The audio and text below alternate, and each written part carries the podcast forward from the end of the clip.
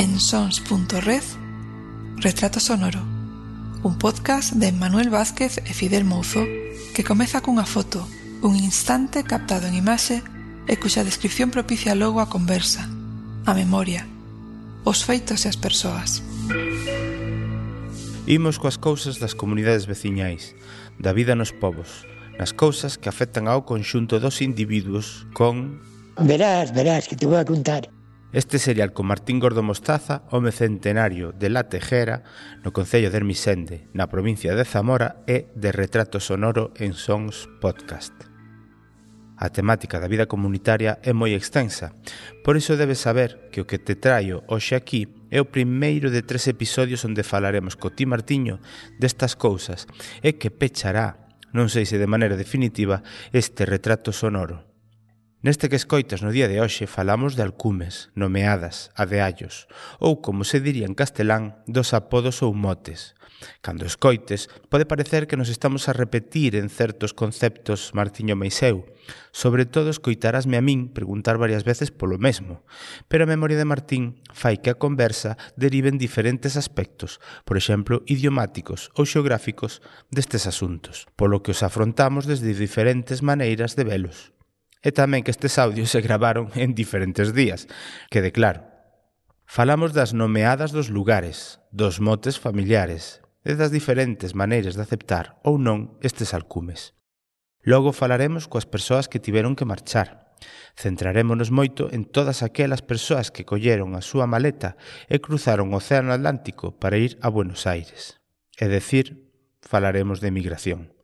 Como galegas e galegos que seguro estades escoitando, podedes imaginar a cantidade de xente desta zona, da Alta Sanabria, que emigrou a Argentina a principios do século XX. Soabos, xente que fixo cartos, xente que non os fixo, xente da que nunca máis se soubo. E xa por último Martiño falará dos xogos rurais infantís. Habría de todo, pero Martín, o tío Martiño, recorda moi ben como eran eses xogos, e como os mozos non deixaban que os máis cativos estivesen ao seu carón. Verás, verás.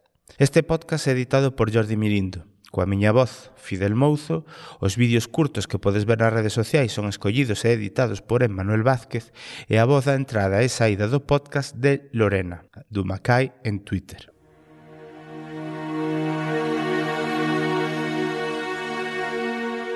Entón, o, o tema dos motes eh, Aquí carqueixeiros, os apodos sí. Se non me equivoco, os de Castrelos lagartos Lagartos Os de Lubián eran lobos, pero bueno, os lobos. son moi fáciles, non? Sí. Despois os de os de San Ciprián Luxeiros. E os de Castromil sí que non sei como les chamaban. Eh, outro día non sei que mo dixo. Tiseireiros, me parecera. Algo así, algo así. Quisera unha cosa ni parecida. Te... E os de Padornelo eran envernizados. Envernizados? Sí, por... É a primeira vez que escoito. Por, porque decían que, claro, como entonces os temporales por aquí eran moi criminales. Uh -huh. E as decíase, decían eles mismos, que en Padornelo o ano dividíase en dúas, en dúas fases. Decían, tres de inverno, no, nove de inverno e a tres de inferno. Polos meses. Referíanse aos meses. Que en tres meses tenían que fazer todos os traballos. Porque despois ya botábase o inverno en frío eh, encima eh, que neves, eh, hielos aguas, ya claro ya non podían traballar. E a nos tres meses de brau levantábanse con dúas horas de noite e a recollíanse con outras dúas horas de noite para fazer o, o, o traballo todo. E a por eso o dividían desa maneira. Tres de inferno e a tres de, e a nove de, de ou sea, si, sí, tres de inferno e nove de inferno. De todos os motes, os apodos, non sabendo que significa, é o que peor me sona, o de lapelos. Ah, ah, a, ao... Os lapelos exactamente que, que significa según, según o que pode usted saber? Non, eu tampouco. Non sabe, non? Non podo... Se, eran palabras así soltas, uh -huh. máis ben de un pueblo. Mais de, mais, mais, máis de un pueblo. Locales. Porque aquí, por exemplo, en Vicente, a un regato chamaban un caboco. Un caboco. Ya nos decimos un rieiro. Uh -huh. Ya, por exemplo, Castrelos, pois ya le chaman dos, eh, ali un rigueiriño que pasa, tal, sí, sí, sí. cada pueblo. Eu, eu recordo que, claro, en Hermisende, dos pueblos que estos de por aquí eran os que tiñan así palabras máis antiguas, máis, eu que sei, por exemplo, a unha corrida de, de monte, un monte que había, claro, mellor que un trozo de, de 200 metros, uh -huh. que era monte cerrado con, con silvas ou eso, nós ao mellor decíamos, mira, aquí hai, aí vai un, unha, un, unha silveira ou eso, e eles que chamábanle unha vidilleira. Vidilleira. Vidilleira. Eh? Vamos a traballar a, a cortar aquí esta vedilleira, candemos así os pinos, cando se empeceron a pôr por, por aquí, pois íbamos, ya, eh, eu vou por esta vedilleira adiante, por aquí vou eu, ya, cada un, outro, eu fago, eu fago este cordón, era así palabras máis antiguas, máis, porque hai apodos familiares e apodos nos pueblos, non é así? Sí, sí, sí. Os de aquí, creo que son carqueixeiros. Sí, sí. Os de aquí. Sí. Bueno, os de por aquí, ao redor, va, sí. os limítrofes. Sí, os, de, os do ayuntamiento, non? Os do ayuntamiento, ya, eh, aí para arriba. Bueno, para o caso os do ayuntamiento. Sí. Dos ou tres do ayuntamiento de arriba, mm. como chamábamos o ayuntamiento de Lubián, o ayuntamiento de arriba. Era o de arriba. Sí, ben. Uh -huh, sí. Non sabía. Bueno, sí. había moita relación con eles tamén. Sí, sí, sí, sí, sí. Con Lubián. Sí. Lubián, desde Padronelo para baixo, despois para Requeixo para aí había menos, menos, menos relación. Sí. Pero os pueblos estes de Lubián, Chaos tamén ya menos relación, porque quedaba máis retirado. Uh -huh. Pero aquí mismo, Edroso, por exemplo, había algunha relación máis cos abuelos da madre da abuela das Dores eran de Dros e ainda había, viñan por aquí nas festas e eu tiña moita relación con algunhas rapazas daquelas, mozas daquel tempo, aún tiña relación e algúns rapaces, pois levábamonos ben como éramos veciños aí. Deles, pois, tiñas, pero con chaos, e a, a Tibeiros ya era tamén pouca relación. Con Padronelo como era limítrofe, andábamos sempre na serra, íbamos cas vacas de aquí, coño, a ver se si ven as vaqueiras de, de Padronel, e pasamos o día xuntos, aquelo das cousas, ya, ya con requeixo eso tamén, sobre eso, tiñamos uns, un, un limítrofe aí que les chamábamos os francos, e eles tiñan aí uns pueblos que daban moita comida, cando viña eran máis tempranos, que os de aquí, viñan menos, que nos alí, carallo, vamos a ver se si non ven os de, os de Requeixo, e a, os francos estén cheo de outono, vamos hoxe para lá, e, está, e a, a, viñan, bla, empezábamos ás veces a insultarnos porque eso, pero ao fin éramos novos e a todos o que queríamos era parranda e eso, ya se terminaba. Contaron, amigablemente. Eh. Contaronme moito de que usted era unha persona especialmente divertida, sí, sí, sí, sí, sí. unha, unha contiña sempre os seus tiños. Claro. Podo comprobalo eu agora, eso está claro. A, pero, bueno, a xente cambia, claro. A, aquela diversión era como unha familiaridade que había entre os pueblos. Claro. Era, ibas para ali coño, botabas un amigo, unha amiga ou unha media novia para dous días ou tres ou ya, era com, era como unha festa. O, o personal vámonos formidablemente, aunque sempre había aquela tirantez de entre, coño, porque deixas vivir as vacas, a, e nós tamén temos vacas e eso, pero pasaba aquilo e a, e a todo o mundo eh, vivía.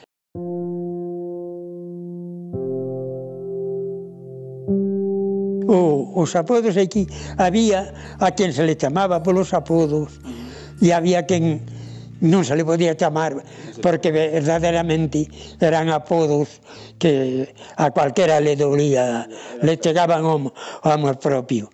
Aquí, eh, mira, o peor apodo que había aquí eh, era, chamaban os chourizos. Isto era un apodo verdadeiramente que non non estaba corriente. Pero en cambio había outros apodos que eran originarios hasta de onde vivían, como era un que vivía, por exemplo, nunha casa que tiñan un curral chamaban los da curralada. E eso, llegaba tú, estábamos falando de tal, mira ese da curralada, ese, ese non importaba. Pero a aquel que le tocaba, que viña un apellido, outros chamaban los chourizos. Xa, eso non é bonito. Que tampouco non le gustaba. Claro. claro. claro.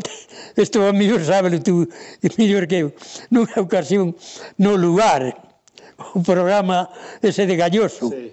Acórdome, xa vállanos, ainda eu non fora quizáis para Lequeitio.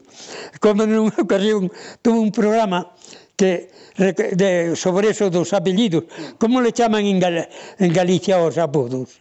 Dale outro nome. O... Alcume, creo que Alcume. Sí, non sei, sei. Así, sí. sí. Pois, eh, dice que, que trateran de fazer un dicionario con todos os apodos que existían en Galicia, mm. así, o galloso do programa. Dice, bueno, tal sitio, chegaba, abría, o, sería a guía de, de teléfonos, sí. un teléfono, te amaba, tal, fulano, como se chama usted? Fulano. Mire, eh, vamos, tratouse de, se chamosle de aquí do programa de Galicia o lugar, sou un galloso, e queremos fazer un dicionario, con os o nome dos perrumes ou como fuera, fora, non sei como era. Ya, eh, non le importaría a usted decirme, dice, non, pois dígame o nome de por aí de algúns que se chamen, que se, o apellido, o sea, o, no, por o nome, deme o nome, chamaba, daba o número, chamaba, usted é fulano tal, tal, e mir, pasa isto, contaba a historia, polo que era, e non le importaría, eh, dixeron que usted que le chaman desto, de Dice, no, no me importa. Esto, sí, ya.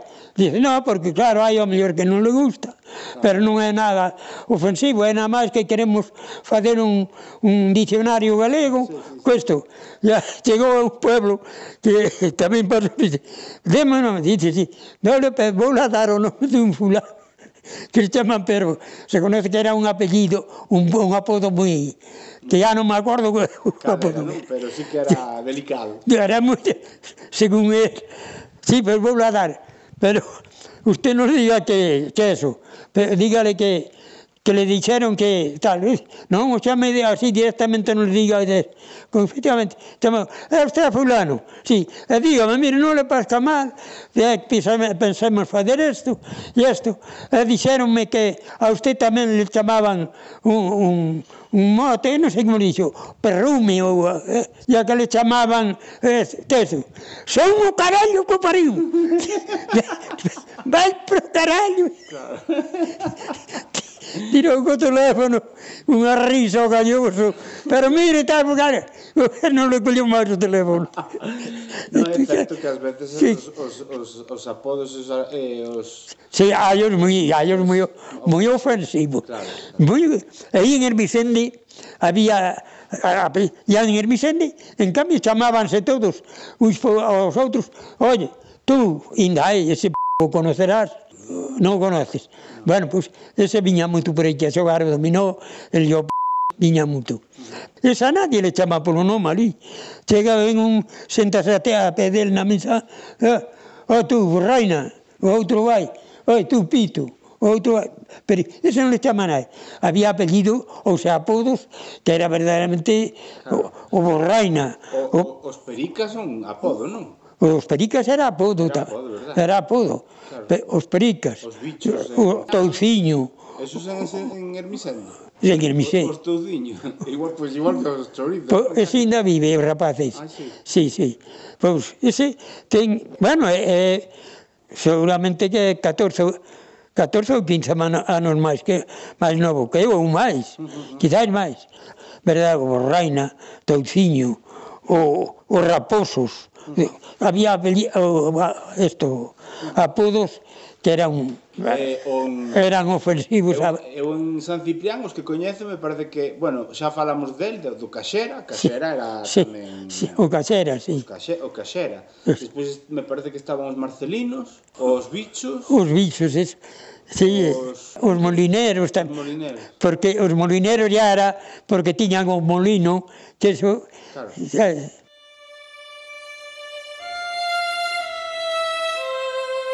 esa emigración que nun tempo eh, marchou moita xente para Argentina e para todos os países sí, sí. despois un poquinho máis tarde mellor xa marcharon para outras partes de Europa e sobre todo pues, para País Vasco, Cataluña e todas esas sí, sí. desta zona non? Sí. pero esa que marchou nun primeiro momento a Buenos Aires volveu todo o mundo ou moitos quedaron alá e xa fixeron vida alá? Quedaron moitos. Quedaron moitos, moitos, non? moitos. Eu, eu aquí acordo a marchar o que era amo desta casa, que era tío meu, que esta comprei eu cando marchou, marchou ele a familia, ele a tres fillos, pois tiña un aquí que lo mataron na guerra, e o home ya tiña 79 anos, a coño, que fai por aquí, pois nada, a ver si alá andemos, veña, veña, porque entón ya non podías ir, era despois da guerra, que non podías sair, ya tiñas que ter que te reclamera dali e a que non tuveras aquí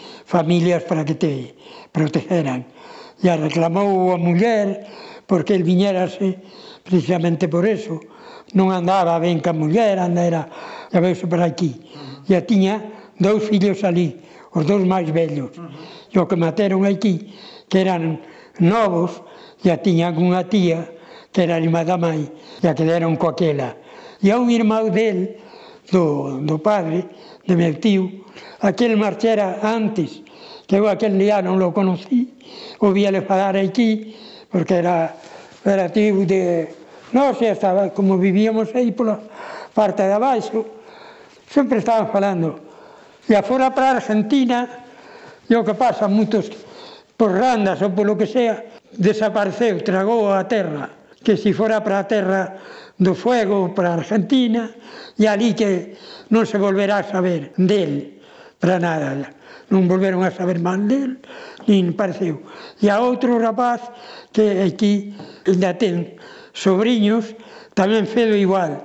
Marchou para Argentina, estaban ali os pais, despois marchouse donde os pais, tamén que marchera para Terra do Fuego, tamén non se volveu a saber máis do aquel.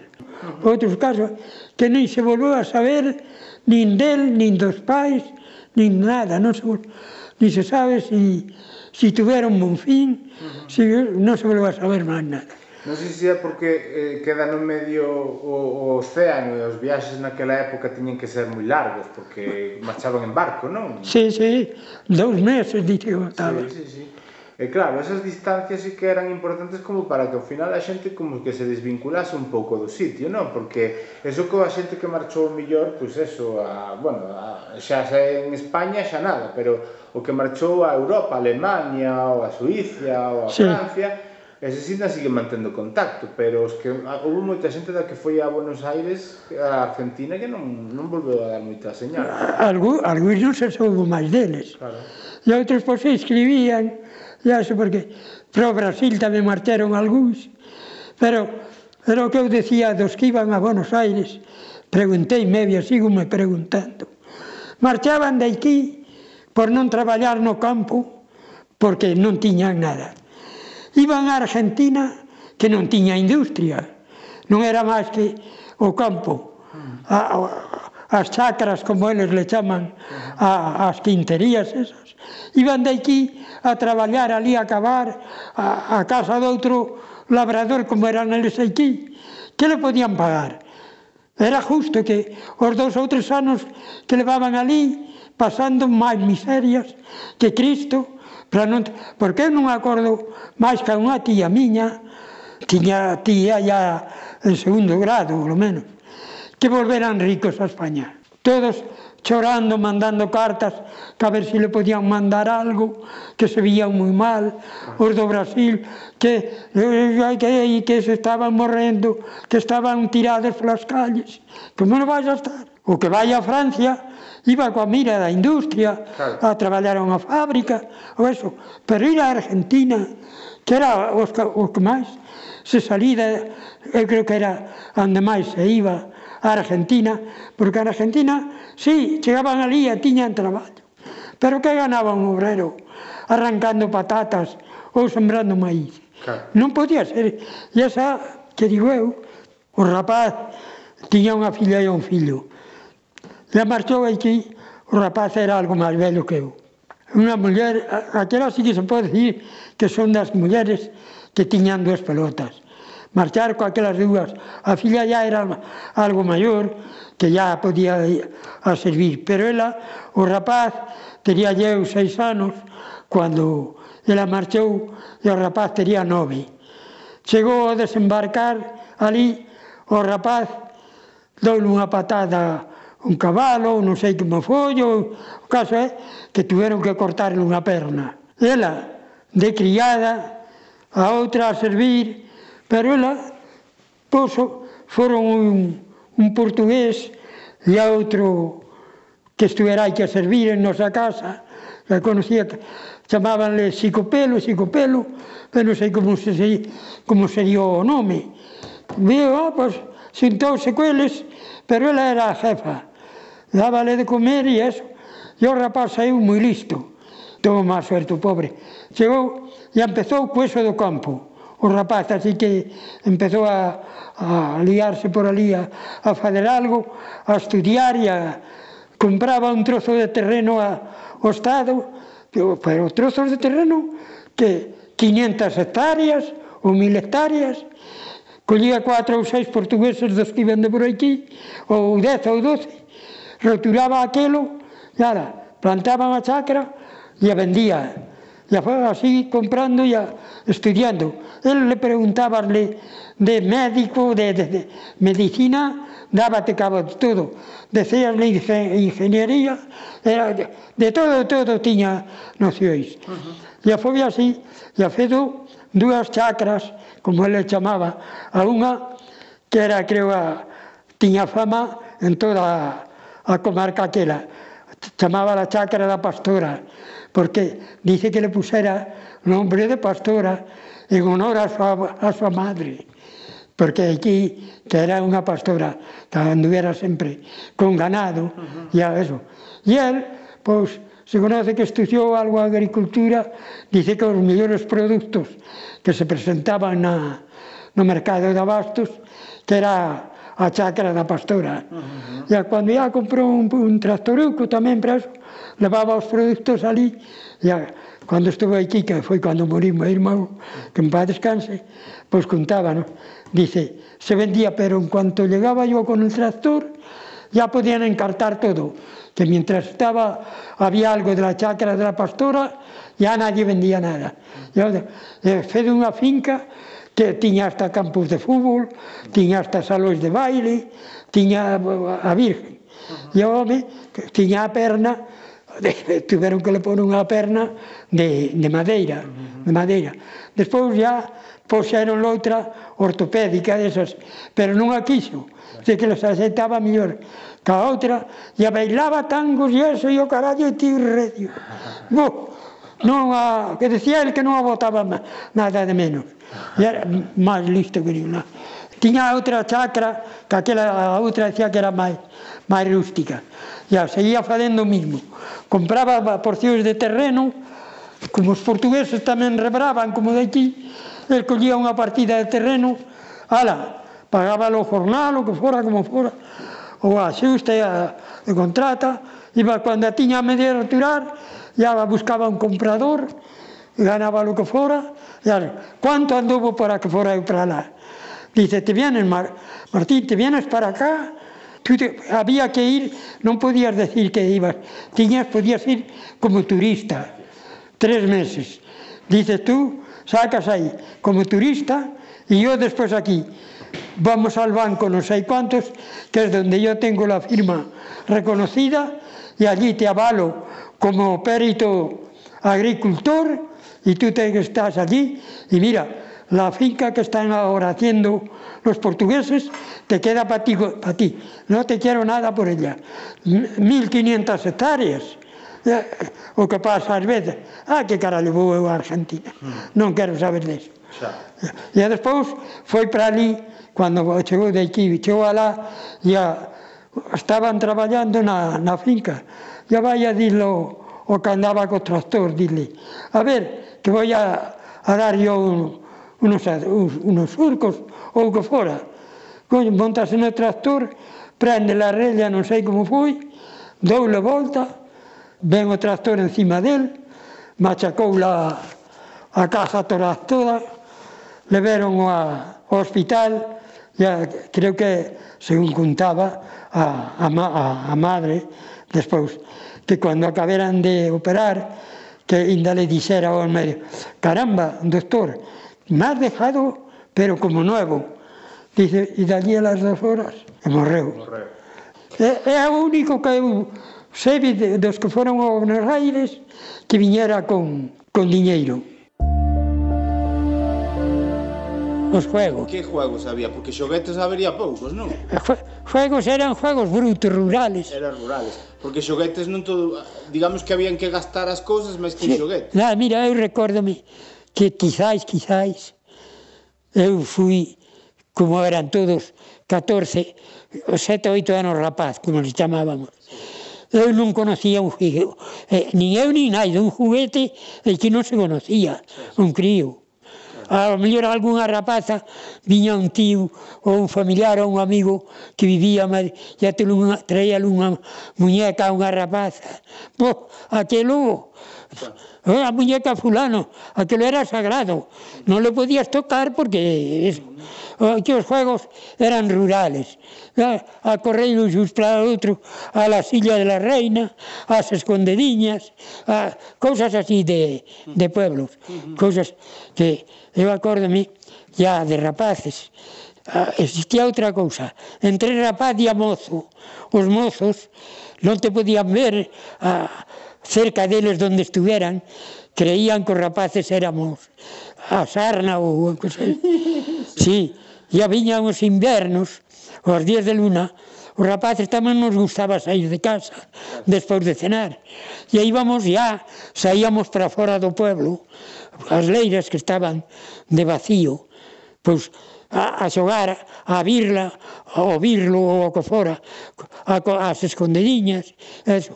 E os mozos, sempre había algúns que eran máis rapaces que nós, e, e, e ademais que pudo, puderon pasar moitos casos moi gravos porque chegaban, sabían que estábamos os rapaces xogando para eran entre dous ou tres, e acollían, e acollían, cargábanse de pedras, e apegaban coa trasubíos, y agredios, nos a fuxir e aviñan aquelas pedras como puños, fungando a pé de ti, que si le daban a un, deixaban o... Desgraciaban. Que, eu agora acórdome a ir a, a máis de un kilómetro do pueblo, para aí abaixo, para o outro lado do río, a esconderme ali debaixo, nunha ponte, como te colleran a un fuxindo, iba correndo a ver se te collía detrás co cinto para darte unhas cinchadas. Claro. Pero das pedras era entonces ainda menos mal que tiña mala puntería, non? Como, claro, tiraban aquela pedra, pero aí estaba mal.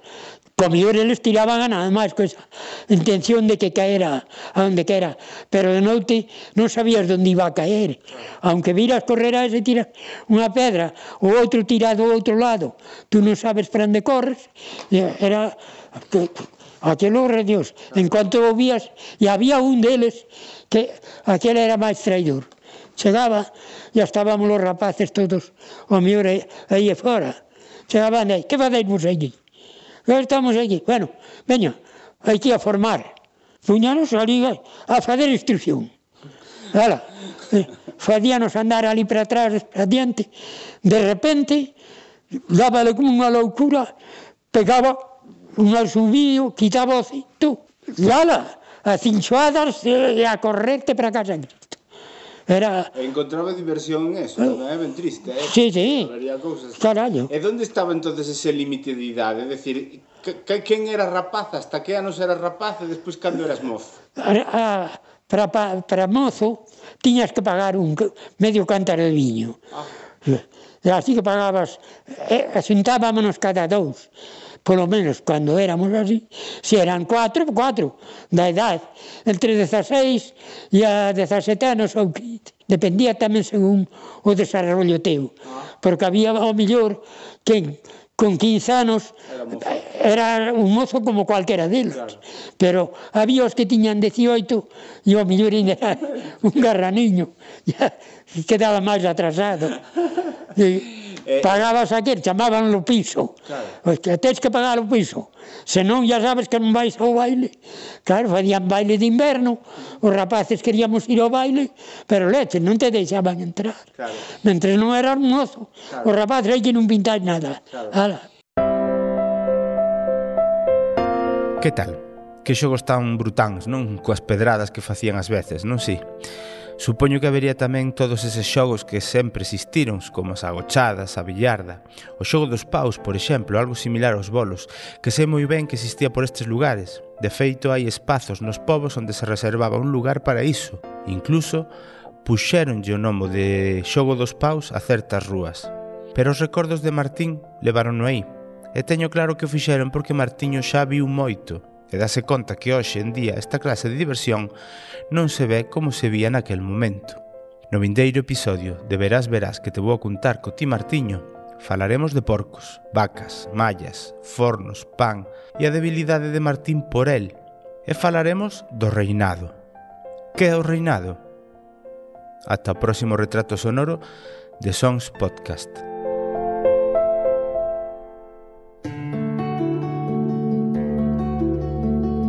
Se queres falar connosco, podes a través da conta de Twitter, de Facebook e Instagram arroba o retrato sonoro. Tamén nos comentarios de sons.red barra o retrato sonoro.